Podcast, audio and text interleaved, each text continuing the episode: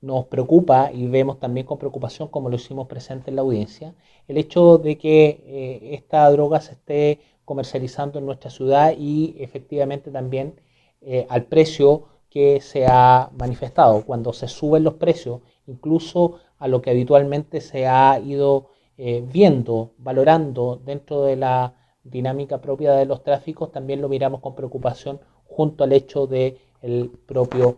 tráfico de drogas, porque eh, esto incentiva eh, a las personas a ver en la droga un refugio frente a la posibilidad cierta de la necesidad de generarse algunos recursos.